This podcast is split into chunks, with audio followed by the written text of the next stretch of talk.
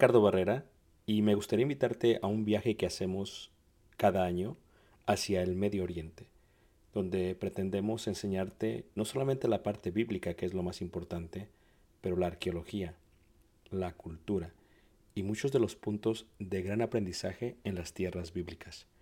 El próximo año estaremos viajando desde Egipto a través del desierto en las jornadas de los israelitas, tocaremos Jordania, veremos una de las maravillas del mundo antiguo que es Petra, subiremos por la tierra de los edomitas, amonitas y los amorreos y entraremos por el río Jordán hacia lo que sería la tierra prometida y finalizaremos con la tierra prometida.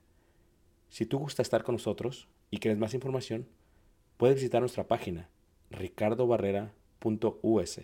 Ahí encuentras la información. Dios te bendiga y espero esta clase sea de edificación. Gracias. Bueno, vamos a continuar. si no estuviste en la introducción, pues ya dimos mucho material para comprender lo que continuamos de este momento en adelante. Eh, hemos dicho entonces, hemos mencionado brevemente algunos puntos muy importantes. Eh, reiteramos, eh, importante saber en cuanto a la escritura, que cuando hablamos de la Torah es la ley, que la Torah es la ley y que tienes 79.847 palabras, que tiene 847 millones 304 mil 805 letras hebreas, que se escriben en 80 pieles de animal puro y que las 80 pieles tienen 248 columnas, porque cuando tú escribes en el hebreo, lo escribes en columnas, de la izquierda a la derecha y en columnas. Entonces, todas estas son las copias correctas. Y reiteramos, hay 22 palabras en el alfabeto, 22 letras, perdón, en el alfabeto hebreo, lo que le llaman el ale- alebet, alfabet. Entonces, eh, estamos viendo los cinco libros, eh, reiteramos, eh, vimos el nombre Elohim, el cual se menciona 2570 veces. Vimos el nombre Jehová, el cual se menciona 6823 veces. Y bueno, también vimos eh, el nombre Yadonai o Adonai, que reiteramos es Jehová, pero Adonai se le añaden, reiteramos estas lo que serían las, las vocales, ¿no? Eh, que son los, las masoretas, eh, hebreo antiguo, nikuts, hebreo moderno, ¿ok?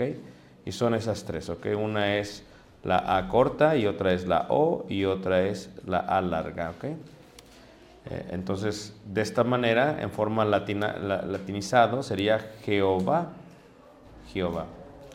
Y las primeras dos letras, por ejemplo, cuando tú viajas a Israel, venden pendientes o medallitas y tienen eh, la, la letra de la Yod y la letra de la, de la Hei. Nada más venden esto así solito. Eso es el nombre de Dios. Y claro, cuando ves el nombre de Dios en Yehoshua, en Yeshua, lo estás viendo aquí también. Ye, Jehová, Yahvé, Oshua, o sea, Yeshua. ¿Qué significa? Como podemos ver en Mateo, en el capítulo 1, en el versículo, versículo 21, y darás a luz un hijo y llamará su nombre Jesús, porque él salvará a su pueblo de sus pecados. Ahí está, él salvará. Él, Dios, salvará Oshua. Porque cuando tú ves el nombre de Dios, ¿verdad? Eh, empieza con el nombre es Elohim, El, El, Elohim, El, que luego se translitera como Él en la Biblia, El, Elohim. Muy bien, entonces estamos viendo esta parte de lo que es el libro de Génesis. No solamente se ve, también vimos brevemente que cuando hablamos de, de Cristo, déjenlo pongo aquí otra vez para que se quede bien, cuando hablamos de Cristo, cuando decimos nosotros entonces, eh, Cristo es ungido, Jesús es Dios, salvará o el Salvador. ¿ok? Entonces, este Cristo es Jesús, este Jesús es Dios. Cada que vemos el nombre de Dios, estamos viendo a Jesús. Pero correctamente decimos, estamos viendo mejor a Dios porque Jesús, el nombre Jesús, correctamente, bíblicamente hablando, es Jesús es Dios hecho carne. Entonces, por ejemplo, si tú ves en la primera carta de Timoteo, en el capítulo 3, en el verso 16, dice, e indiscutiblemente grande es el misterio de la piedad. Dios fue manifestado en carne. Entonces, cuando ese Dios, ese Elohim, se manifiesta en carne, eso ya se le llama Jesús. Por eso, reitero, nosotros decimos los nombres así a la ligera, pero hay que tener cuidado, ¿ok? Si yo digo Elohim, digo Dios, plural, unicidad. Si yo digo Yahvé, digo yo soy. Si yo digo Jehová, digo Adonai, con las tres letras que se le añaden. Si yo digo Cristo, digo ungido. Si yo digo Jesús, digo Dios salvará, el Salvador, pero Jesús es realmente Dios hecho carne. Entonces, cada que yo menciono los nombres, tengo que saber la diferencia.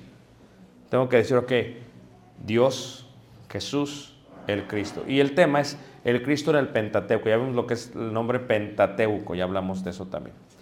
De estas palabras, que son cinco cajas, reiteramos, eh, son cinco cajas y eh, estas cinco cajas es donde se coloca qué? Los primeros cinco libros de la, de la Biblia. Muy bien, aquí está, Pentateuco. Penta, cinco, teucos, caja. No son cinco libros, son cinco cajas. Por eso la Torah es correcto porque es la ley. Ahora, si vemos a Dios, cuando yo digo Cristo, Dios, o sea, Cristo el ungido, en el Antiguo Testamento o en la Torah o en el Pentateuco, lo podemos ver, ya lo vimos antes de la creación, en la creación, y lo puedes ver en Génesis 1, Génesis 2, aún Génesis 3, ¿ok? Eh, Génesis 4, lo puedes ver constantemente a este eh, Cristo, pero me gustaría, si me permiten, si me gustaría que lo viéramos eh, en lo que se le va a llamar como una teofanía. ¿Qué es una teofanía? Bueno, una teofanía es una teofanía. Una teofanía se separa en dos. Y cuando las separamos, levante la mano quien nunca había escuchado la palabra teofanía. Nunca, ¿ok? Muy bien. La palabra teofanía, ¿ok? Es una palabra que se compone de dos palabras. Déjame ver aquí. Se me está acabando la pila de mi tableta. Espérame. La palabra teofanía se compone de dos palabras, teos y fanía. Ahora, también se le puede decir teofonía. Teofanía y teofonía. ¿Qué indica esto? Dios, teofonía, Dios habla. La voz o el sonido de Dios en la Torah. Teofanía es la muestra de Dios en el Antiguo Testamento. Esto es, cuando Abraham habla con Dios y Dios está hablando con Abraham, lo que sucede es una teofonía. ¿Me entiendes lo que estoy diciendo? Dios habla con Abraham. Lo único que está escuchando Abraham es que la voz de Dios. Es una teofonía. Pero en algunas partes de la Torah o de Génesis o de Bereshit se va a mostrar Dios. Se va a mostrar Dios. Y entonces eso es una teofanía. Ya no es voz solamente, es una muestra de Dios. Tal como el sacerdote de Melquisedec. No puedo decir que es Jesús correctamente hablando. Sí puedo decir que es Dios y que Dios es Jesús. Levanta la mano que me entendí, hermanos. Porque cuando yo digo Jesús, estoy diciendo el Dios hecho carne. Y es un gran error decir es Jesús. Pero sí puedo decir es Dios. Porque Jesús es Dios hecho qué? Carne. Y eso realmente no sucede hasta que nace Jesús. Hasta que se forma concebido por el Espíritu Santo. ¿Me entiendes lo que estoy diciendo? Pero cuando Hebreos está hablando de Melquisedec, ¿y qué es Melquisedec? Melech Sadok. Melech Sadok. Melech es rey en hebreo. Sadok es justicia. Rey de justicia, Melquisedec. Abraham viene y le tiene que dar a Abraham los diezmos a el sacerdote Melquisedec. Y este de pronto sale. Y no sabemos nada de él hasta el libro de Hebreos. Aunque también lo dice el salmista, pero no se comprende. Levante la mano, ¿quién ha escuchado el nombre Melquisedec? ¿Quién no lo ha escuchado? Ok. ¿Tú estás dormido? Eh, Hebreos capítulo 7. Versículo 1. Entonces, teofonía es cuando Dios habla. ¿Con quién? Cuando Dios habla con, con Abraham, cuando Dios habla con Enoch, cuando Dios habla con Noé. Es la voz. Ellos no están viendo nada. ¿Están escuchando qué? La teofonía. Pero cuando se presenta es una teofanía. Esto es distinto. En Hebreos 7, versículo 1 dice, porque este Melquisedec, rey de Salem, sacerdote del Dios Altísimo, que salió a recibir a Abraham, que volvía de la derrota de los reyes, y le bendijo, a quien asimismo dio a Abraham los diezmos de todo, cuyo nombre significa primeramente rey de justicia y también rey de Salem, esto es rey de paz, porque Melquisedec es rey de, de justicia. Sin padre, sin madre, sin genealogía, que ni tiene principio de días, ni fin de días, sino hecho semejante al Hijo de Dios, permanece sacerdote para siempre.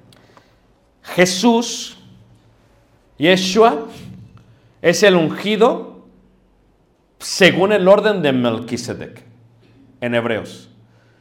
En el tercer libro de la Biblia encontramos el libro de Baikra, que es Levíticos. Y en Levíticos todo el libro tiene que ver con la ley de Moisés aplicada en los rituales, la sección sacrificial, la sección judicial moral y la sección ceremonial, y el sacerdocio que ha de aplicar esto. El sacerdocio, eh, los levitas son ungidos, así como Cristo fue qué? Fue ungido. ¿Todos me están siguiendo? Ahora, son ungidos así como Cristo fue ungido. Entonces, ¿qué es lo que está pasando aquí? Lo que pasa es que Melquisedec es más grande que el sacerdocio de los levitas, porque los levitas vienen de Leví, de Aarón. Pero Melquisedec no tiene padre, no tiene madre, no tiene genealogía. Entonces, él, como dice ahí Hebreos, semejante al Hijo del Hombre. Si han leído la historia, han leído la historia de Melquisedec en, en, cuando se presenta con Abraham, se presenta y le recibe y dices, ¿quién fue este? ¿Quién sabe? Llegó, tomó y se fue. Bueno, después hasta, hasta Hebreos nos damos cuenta que él era según de Melquisedec. Eso es lo que se conoce como un tipo y un antitipo. ¿Ah? Claro, Antiguo Testamento y qué? Y Nuevo Testamento. Entonces, Melquisedec, Antiguo Testamento y Nuevo Testamento. Pero es una teofanía, ¿por qué? Porque ¿quién fue? ¿Cómo fue? ¿Cómo se presentó? Es una teofanía. Lo mismo sucede, reiteramos, en la parte de Génesis capítulo 18. Aquí vemos otra teofanía. No puedo decir que es Jesús porque sería incorrecto, pero puedo decir que es Dios. Y en eso sí lo puedo decir. 18, versículo 1 al versículo 15. Levante la mano si alguien ha leído esta parte de, de, este, de la teofanía que tiene este Abraham. Levante la mano. ¿Alguien la ha leído? ¿Alguien no sabe de lo que estoy hablando? ¿No? Ok. Entonces, en Génesis 18 eh, te puedes dar cuenta de todo esto y lo que estás viendo aquí realmente es una teofanía. Porque ¿qué es lo que pasa? Dice, después le apareció Jehová. Génesis 18.1. Le apareció. Eso es una teofanía. ¿Cómo le apareció? ¿Quién es Jehová? A ver, mi primera clase. Yo soy. ¿Y Jehová es igual a quién? ¿Por qué Jehová es el nombre de quién? Dios. ¿Dios es quién? Elohim. ¿Todos me están siguiendo? Ahora se le apareció. ¿Cómo se le apareció? Se le apareció Jehová en el encinar de Mamre. De Mamre. Estando él sentado a la puerta de su tienda en el calor del día. Y alzó sus ojos y miró. ¿Y qué fue lo que vio? Y he aquí, ¿qué? Eso es una teofanía. Porque ¿quién se, les ¿quién se le apareció? Jehová. ¿Y qué fue lo que vio? Tres varones. Nada más que me está siguiendo. Entonces no solo se refiere a vos. ¿Ah? O sea, entonces, o sea, también puede ser así como, como bueno, cuando había profetas que dormían y oían... No, no, no. No, no, vea. Teofonía, escuchar la voz de quién? De Dios. Teofanía, ver a Dios a través de una aparición. No, no. En el caso de Melquisedec,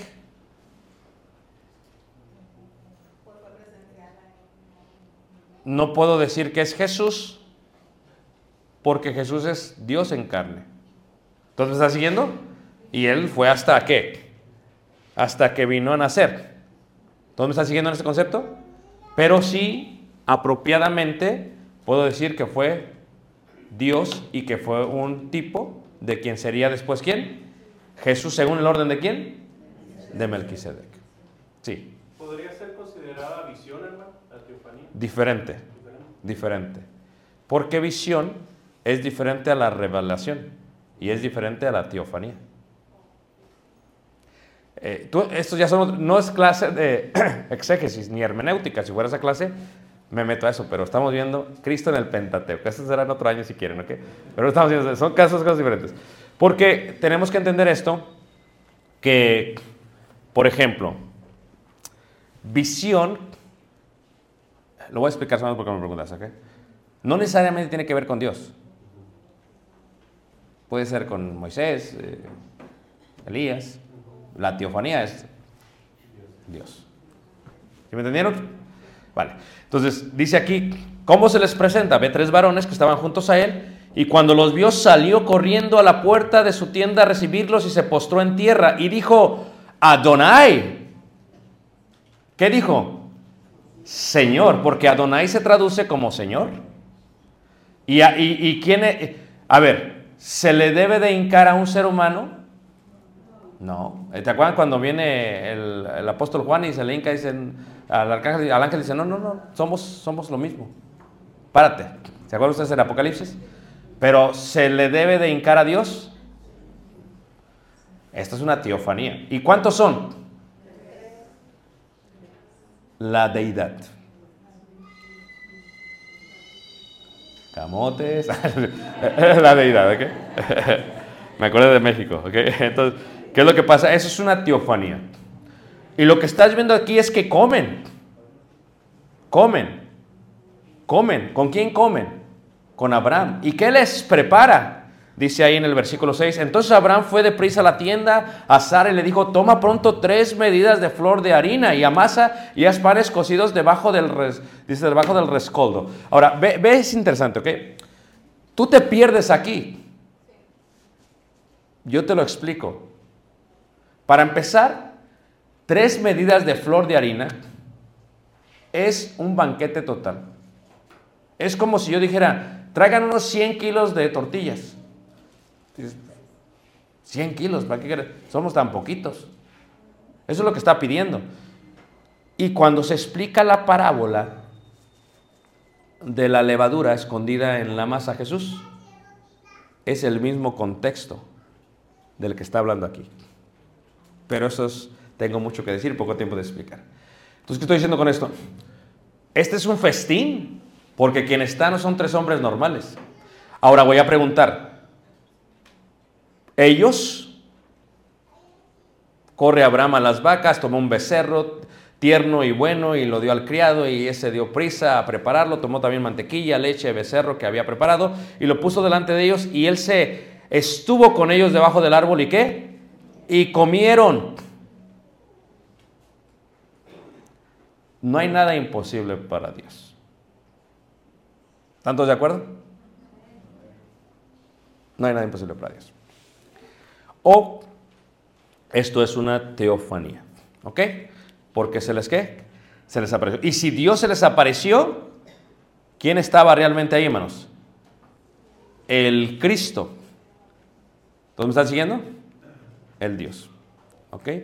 Ahora, otra cosa que debemos de entender totalmente es el aspecto de Hebreos capítulo 1.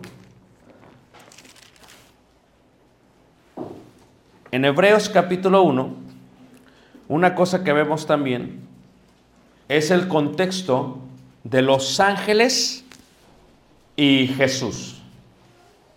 Porque, ve tú, Hebreos 1, versículo 3. Él, cual siendo el resplandor de su gloria. Gloria en griego es doxa, por eso la doxología. ¿Verdad? La doxología, ve qué interesante, ¿verdad? Eh, empieza la doxología.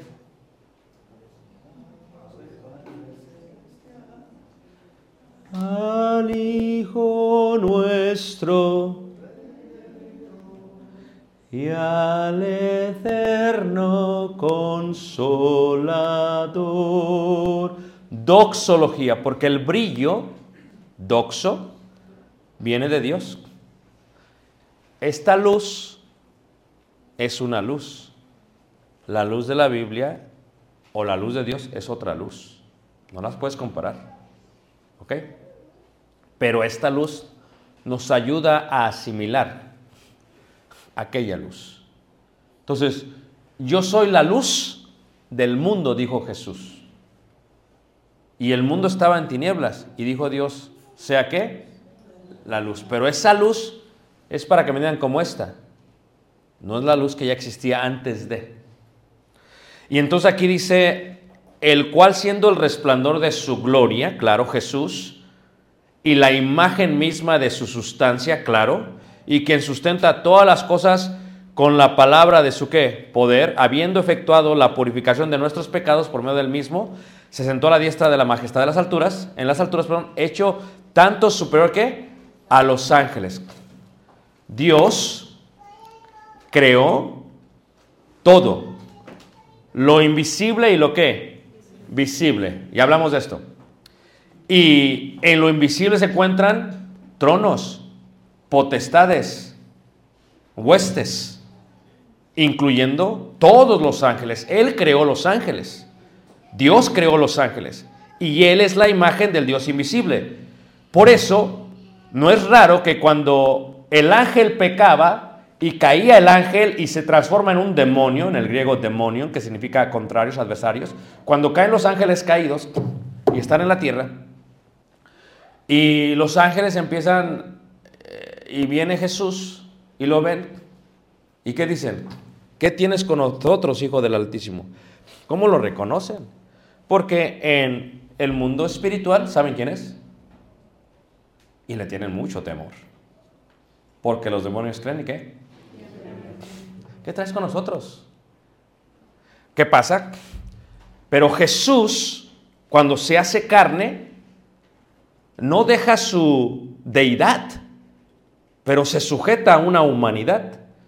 Y por lo tanto, se hace un poco menor que los ángeles en el aspecto de fuerza y de poder. No que no la tuviera, la tiene más que ellos, pero en el cuerpo humano es otra cosa. Y aquí dijo, hecho tanto superior a los ángeles, quien ese Jesús hecho carne, cuando heredó más excelente nombre que ellos. Cuando tú ves a los ángeles en toda la Torah, la palabra ángel viene eh, eh, del hebreo mensajero de Dios. Entonces, diferente un mensajero de Dios a una teofanía. Porque la teofanía es la aparición de Dios, como se vio en Génesis 18. Pero Dios puede mandar un ángel. Ve y haz esto y haz aquello y haz lo que quieras hacer y va y haz lo que tienes que hacer. Y cuando ves Sodoma y Gomorra, ves el castigo de Dios a través.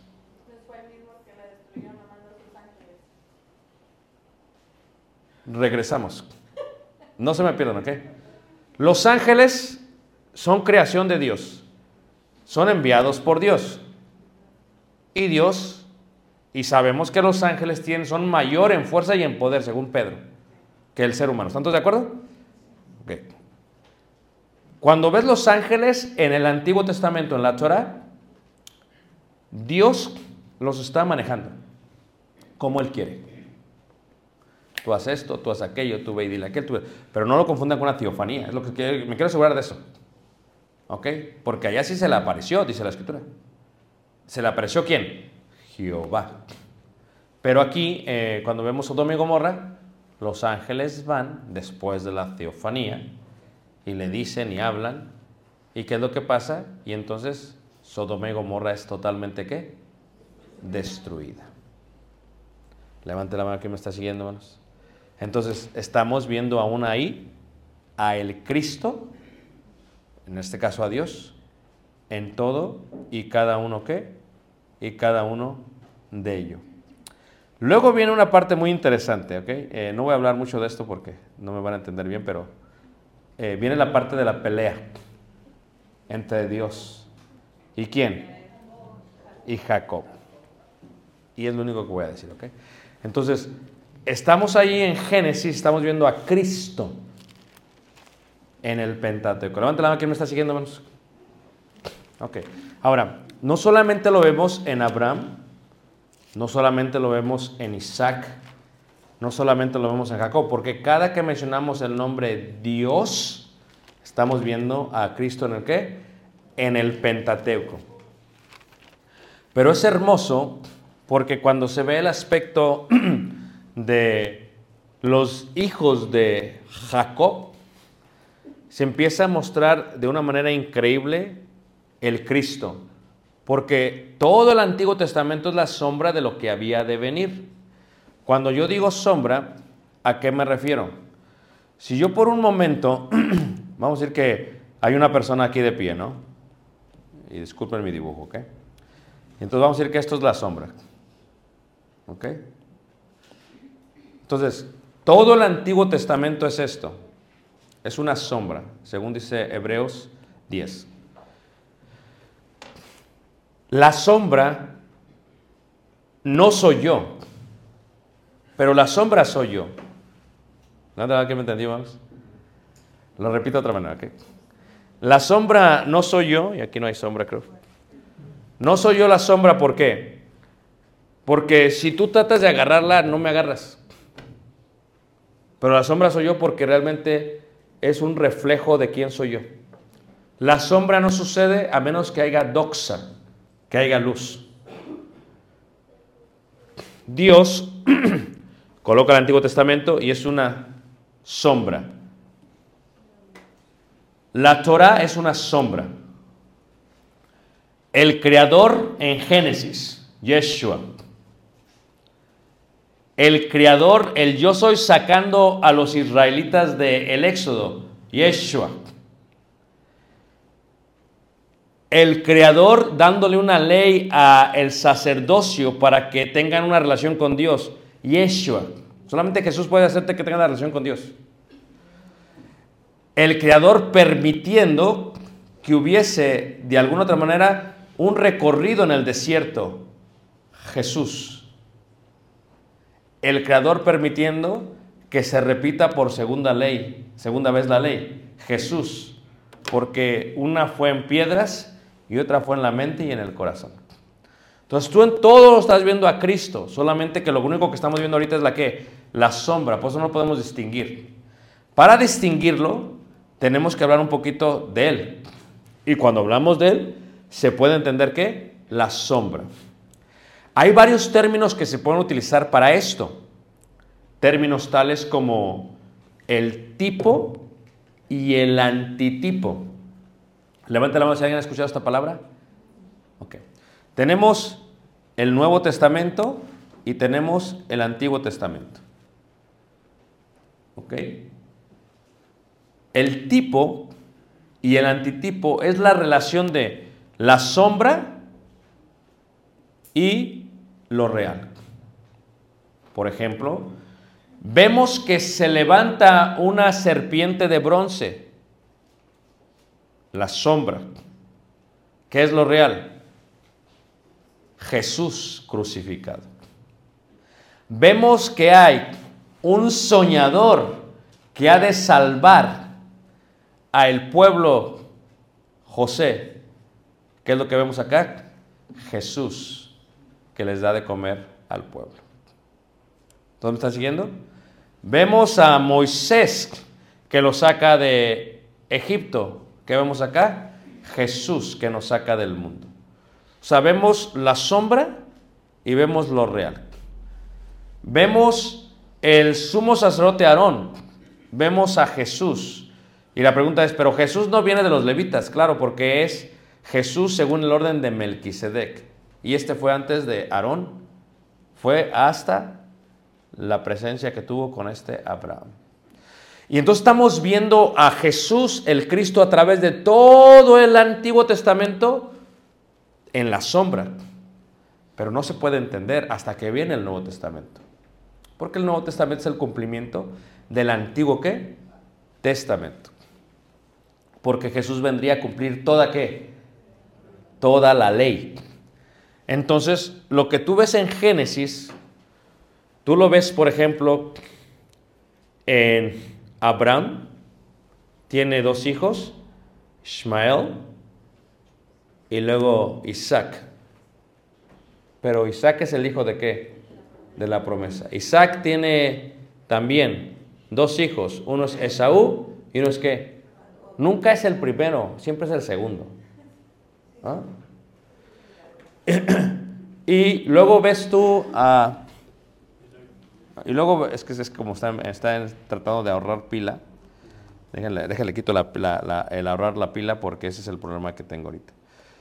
Entonces, ves tú luego a, a, eh, a, este, a los hijos de Jacob. ¿Y qué es lo que tú ves en los hijos de Jacob? Tú estás viendo, aquí está. tú estás viendo en los hijos de Jacob, lo que tú estás viendo es, ¿por qué José es de Jesús? Porque José realmente es el primogénito. ¿Sabías tú eso? Dices, hermano, estoy perdido. Déjate te lo explico. Tú tienes a Jacob, que tiene cuatro mujeres. Ándele. ¿Y Raquel era la que verdaderamente qué? Ándele. ¿Y cuál fue el primer hijo? Ándele. Tú tienes a Moisés que sube al monte Sinaí y baja con las primeras tablas y ve a todos los pecadores idolatrando al becerro de oro, al dios Apis. ¿Y qué hace? Las rompe. Nunca son las primeras, siempre son qué? Siempre es así. Siempre es así. Por lo tanto, tenía que haber un Nuevo Testamento y tenía que haber un Dios que es el mismo Dios, solamente que se presentara a ellos en carne. El primer Adán no es, sino el Adán postrero. Porque el primer Adán habla de lo terrenal, que es la sombra, y el segundo de la eternidad, del mundo espiritual, celestial. Y por eso se utiliza esto de esta manera. Y así lo ves a través de todo ello. Ves la pelea que hubo entre este uh, Esaú y Jacob. Y esa es la persecución que ves del pueblo israelita con Jesús. ¿Ah? ¿Ves el sueño que tiene este Jacob? ¿Y cuál es el sueño? Ve, ve que suben y qué? y bajan. ¿En dónde? En Betel. Porque Betel. ¿Qué es Betel? Betel es literalmente qué? La casa de quién? La casa de Dios. ¿Y qué? Y, todo esto, la casa de Dios, vendría a mostrarse qué? En el libro de qué? De Éxodo. Como el tabernáculo de quién? De Dios. Pero el tabernáculo de Dios, que fue el templo de Dios, no es el, eh, no, es el primero. ¿Quiénes somos los segundos? La iglesia el templo del Dios viviente. Entonces, todo esto que se ve es de esta manera. Tienes Génesis, Éxodo, Levíticos, Números, Deuteronomio, ¿ok? Los cuales se escriben durante esta travesía y la ley se da en el año 1313 antes de qué? De Cristo. Es muy correcto, 1313. ¿Listos? Esto ya es otra clase, que también, pero es otra cosa. ¿Listos? 1 más 3. 1 más 3. 4 más 4. 8 igual a el nuevo inicio. Porque el día domingo es el primer día de la semana. Después de que pasan los primeros siete días del Antiguo Testamento.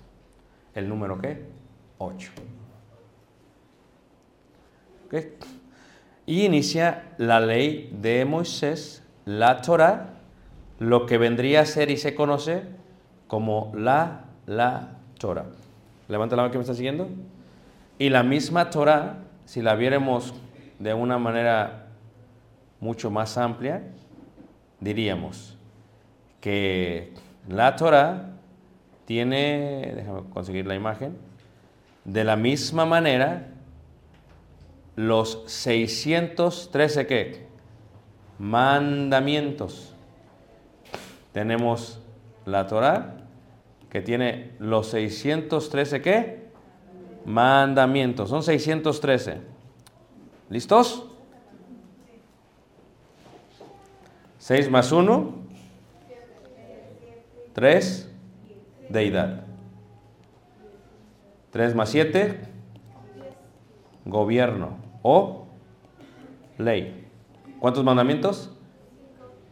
No, 10 mandamientos. ¿Por qué? ¿Cuántos libros en, el, en la ley? Pero no es el primero, es el segundo, número de gracia. 5 más 5, 10. 5, Antiguo Testamento, sección sacrificial. 5, Nuevo Testamento en la iglesia. 10, ley perfecta.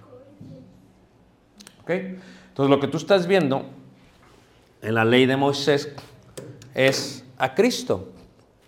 ¿Por qué? Porque si entramos a Baikra, ve, vamos a ir a Levíticos, en el capítulo 1, ¿por qué se llama Baikra? Porque Baikra eh, se traduce correctamente como, como y él llamó, porque así inicia Levíticos. Llamó Jehová quién?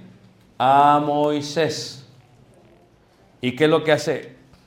Le da, y hay un seminario que están subiendo ahorita en el canal, hay, hay diez mandamientos. ¿Ok? Diez mandamientos. Número dos. Hay tres secciones. Diez, tres. ¿Cuántas personas en la teofanía? Y tenemos la primera, que es la sección sacrificial, que tiene cinco puntos. ¿Mm? Cinco puntos. ¿Cuáles son estos cinco puntos?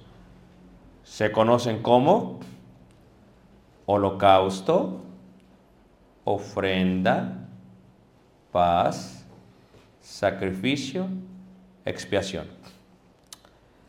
Kali'il, Mincha, Shalem, Shabbat y Kapar. Esto es, holocausto significa todo quemado. Ofrenda indica un tributo, un presente, un don.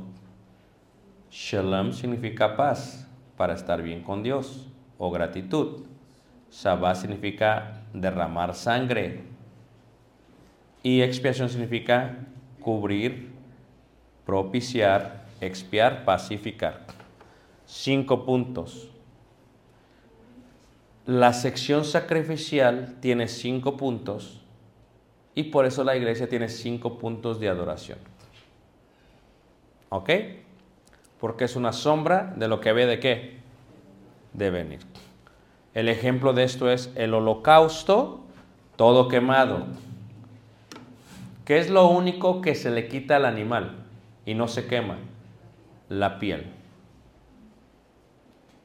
¿Qué fue lo que hicieron con Jesús? Le quitaron sus vestidos. ¿Mm? Entonces, ¿cómo tiene que ser este? Un macho sin defecto. O sea, para tú poderte acercar al templo, para tú poderte acercar al tabernáculo, al templo, lo primero que tienes que hacer es que tienes que ofrecer un holocausto. El holocausto te permite acercarte a Dios. Mira, lo voy a explicar de otra manera. Vamos a decir que yo pequé. Para yo acercarme al templo, tengo que primero ofrecer un holocausto. Y este es de un animal macho, sin defecto. Por eso en la iglesia, quien dirige los servicios de adoración es el varón, no la mujer. Si tú te acercabas y le ofrecías una vaca en vez del buey, morías. Es macho, sin defecto. Por eso Jesús, cuando Dios se hace carne, tiene que ser hombre. ¿Lo estás siguiendo? Y en este caso, Él es el holocausto nuestro, porque gracias a Él nos podemos acercar a quién? A Dios. No solamente eso. También tenemos el segundo punto que es la ofrenda, la cual normalmente es de flor de harina. Es una oblación. Hay oblación y hay libación. Levanta la mano, ¿quién no sabe la diferencia? Ok, lo voy a decir por el hermano. Oblación es el fruto del grano. Libación es el jugo del fruto. Dios bendijo a Israel con siete frutos trigo, cebada, higo, olivo, granada, dátiles, ¿Sí le di los siete?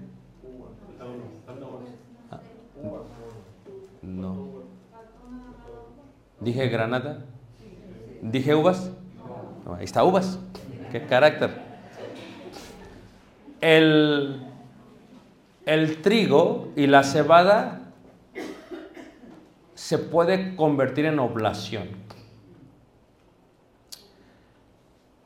Pero la libación viene de la uva o, de la, o, del, o del olivo. ¿Todos me están siguiendo? Ok. Voy a romper el paradigma de todos aquí, porque este siempre me encuentro con eso que alguien dice, "Ah". la ofrenda, siempre que se da una oblación, un pan, todos los panes, la harina se mezcla con aceite de olivo, todos. Lo digo porque mucha gente me escucha. El aceite de olivo no es levadura. ¿Sabían ustedes eso? Todos los oblaciones, las ofrendas de pan que dan, tenían, estaban mezcladas con aceite de oliva. Todas. ¿Por qué? Porque el aceite de olivo es la libación en la oblación y el símbolo del Espíritu Santo. ¿Sabían ustedes eso, hermanos? Levanten la mano, ¿quién no sabía eso? Todos, lo ves todo, toda la Biblia, léelo, búscale. El aceite de olivo no es levadura. Mira, eh, eh, la semana pasada estuvimos en Italia, estuvimos en Florencia y fuimos a una escuela, bueno, hace dos semanas ya, fuimos a una escuela de cocina y aprendimos a cocinar pizza, pizza, ¿ok? Y yo no sé ustedes, pero cuando alguien come pizza de la Little Caesars, se le infla el estómago. Quedas así como chinchita. No le echen la culpa que comieron pizza y que por eso están así. Ok, no, no. Estoy hablando del proceso de la comida. Te inflas. y entonces Francesco, que fue nuestro maestro, nos explicaba de cómo es que la harina era pura, era polvo casi, era increíble. Y cómo le echábamos aceite de olivo para comenzar. Y luego se le echaba levadura, pero la levadura no es de caja, como nosotros acá, todo procesado. Por eso dice Francesco, no, no, no, no, dice, en Estados Unidos la pizza es de cartón y... ¿Cómo? O sea, de cartón. Porque es puro cartón lo que estás comiendo. ¿Ok? No quiero bajar las ventas a Little Caesars. Pero como la masa no está, no es fina, por eso te inflas. Y el queso, como no es 100% queso, pues, échale de comer.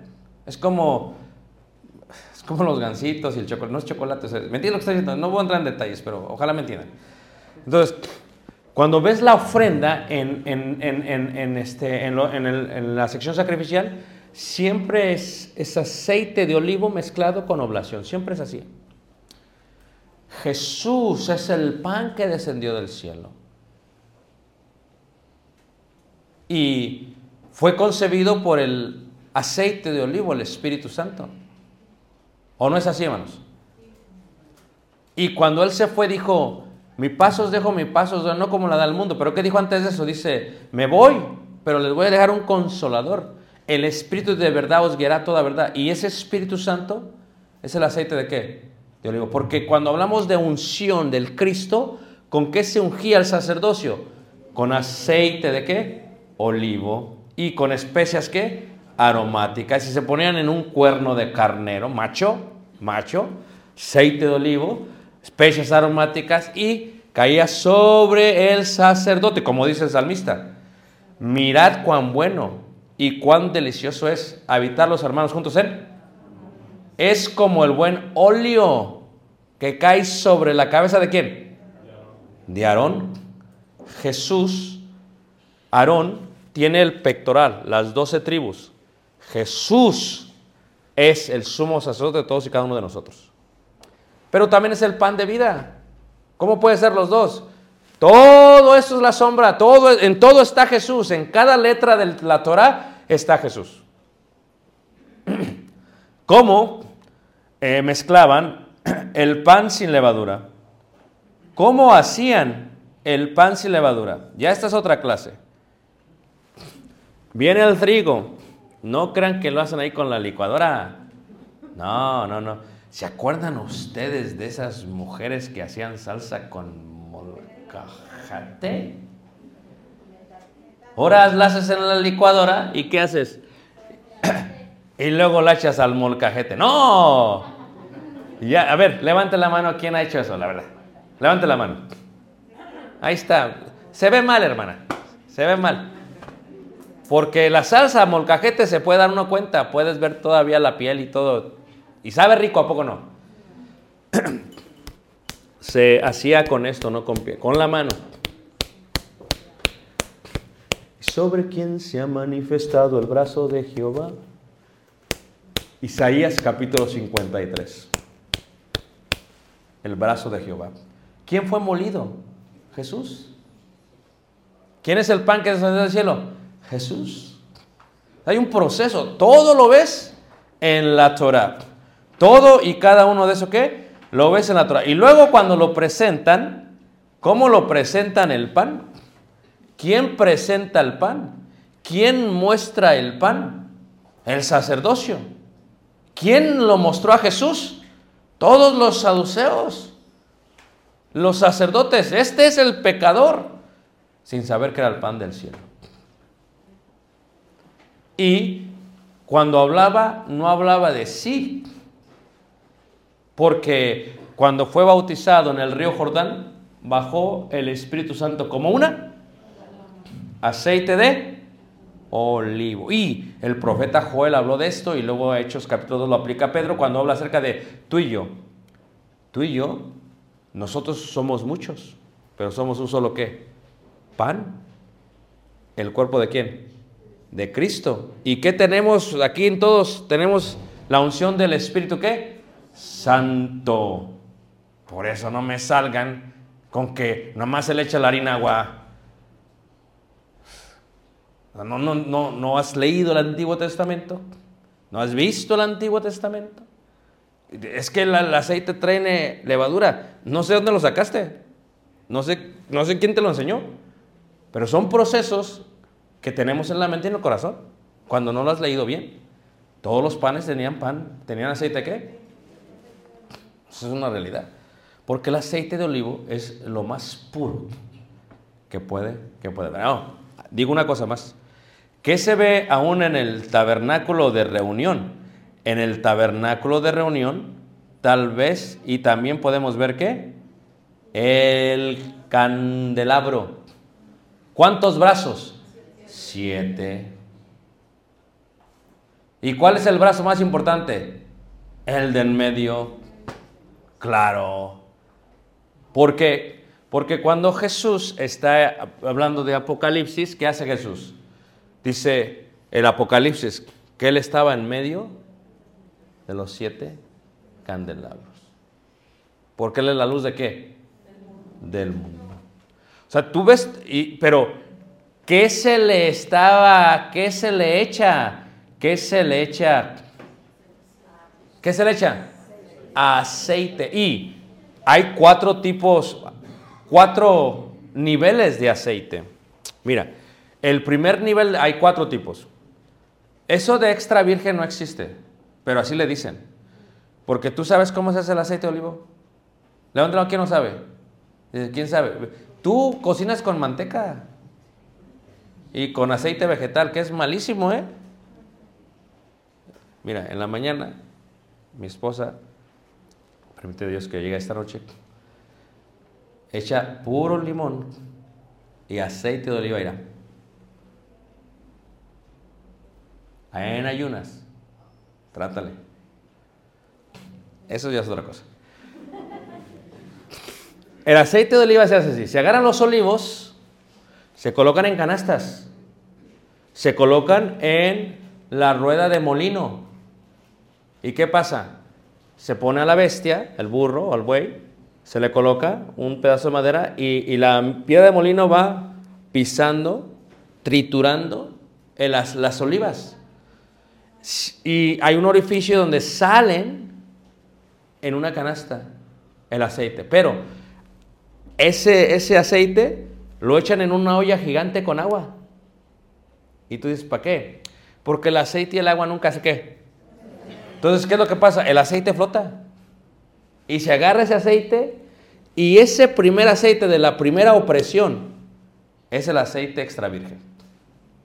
Por eso cuando tú vas a la tienda y escuchen lo que les voy a decir, hermanos, si nos es posible, porque ahora no tenemos el billete, pero si no, pues hay que comprarlo. No compres el más chafé, compra el extra virgen, es el más puro que hay. Y ese es el que se utilizaba para prender el candelabro. Por eso Jesús cuando está en el Getsemaní o Getsemaní, que significa el huerto del olivo. ¿Por qué? Porque ahí se hacía aceite de oliva. Y Jesús estaba haciendo qué? Oprimido. Y siendo oprimido, ¿qué pasa? Se lo llevan entre las antorchas por el Yoshafat, por el Cedrón, el Ketrón, y se va la luz del mundo entre antorchas con los soldados del Sanedrín.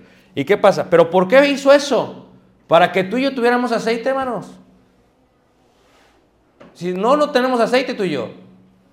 Y en Apocalipsis se muestra el candelabro como las siete iglesias de qué? Del Apocalipsis. Y el Espíritu Santo es necesario para que tengamos y demos la luz de qué? Del mundo. Esto se va a través de toda esta parte de Levíticos. El aceite de olivo. En, reiteramos, en, reiteramos, en la parte de... Ya me perdí. En la parte de la sección que sacrificial. O sea, tú lo estás viendo ahí totalmente. Ahí lo estás viendo. Jesús está ahí, en la ofrenda. Número tres, está también en la paz. ¿Por qué? Porque si leemos Romanos capítulo 5, versículo 1, dice que Él es nuestra paz. O sea, realmente, como dice el dicho, ¿quieres paz? Prepárate para qué? Para la guerra. ¿Por qué tenemos paz en México? Porque pelearon por nosotros. ¿O no es cierto? Porque la paz no es gratis. Alguien murió. Y Jesús tuvo que morir para que tuviéramos paz. El sacrificio de paz era voluntario, era un voto, era una gratitud. ¿Cómo se hacía el sacrificio de paz? Se tomaba el animal, los sacerdotes lo agarraban, lo alzaban y lo meneaban así. era.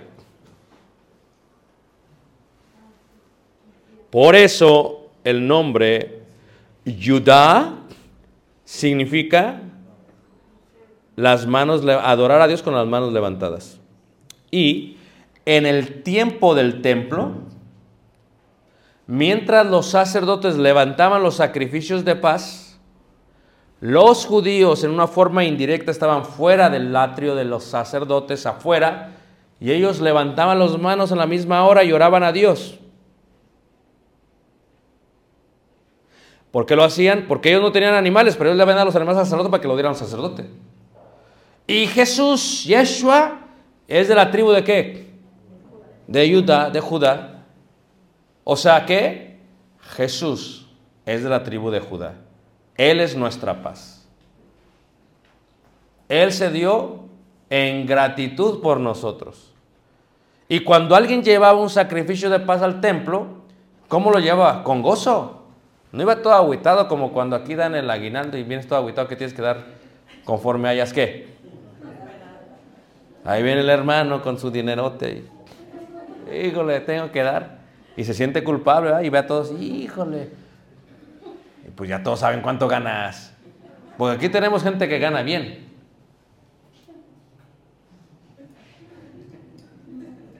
No le haga así, hermana, no le haga así. ¿No gana bien? A ver, levanten la mano, ¿quién gana bien? ¿Qué les dije? ¿Qué les dije? No, es que todos ganamos bien, nada más que...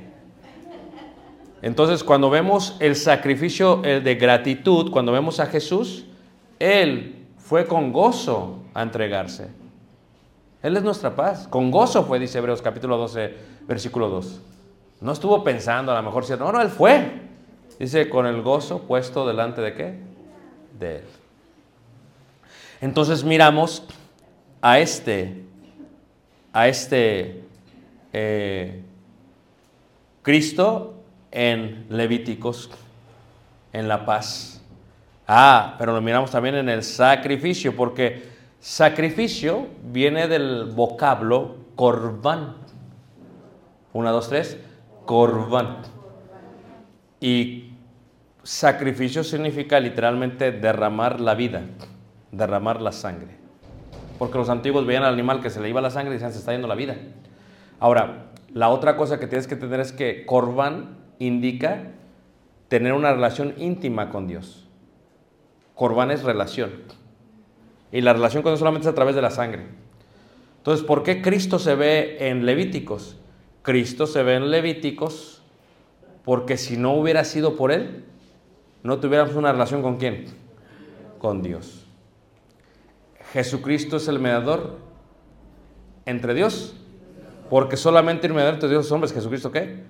Hombre. ¿Por qué tiene que ser hombre? No nombre. ¿Por qué hombre? Cuerpo físico. Tiene que derramar sangre. Exactamente. Entonces, cuando vemos esta parte del sacrificio, Jesucristo es nuestro qué? Sacrificio. Como dice Hebreos capítulo 10. Holocaustos no quisiste, por lo cual dije, heme aquí, prepárame el cuerpo para ir.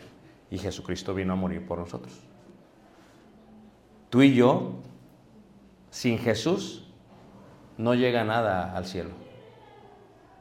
Gracias a Jesús, todo llega a qué? Al cielo. Y aquí me voy a detener. ¿Por qué? Porque voy a dar unos minutos para preguntas.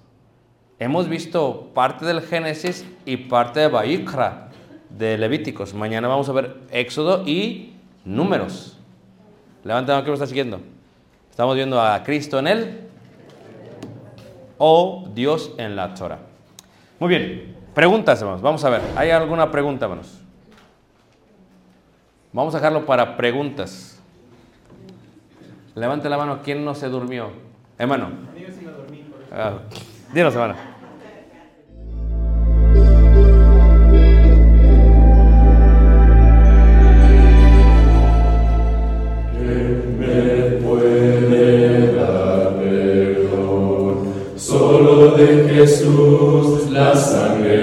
Iesus, in un nuevo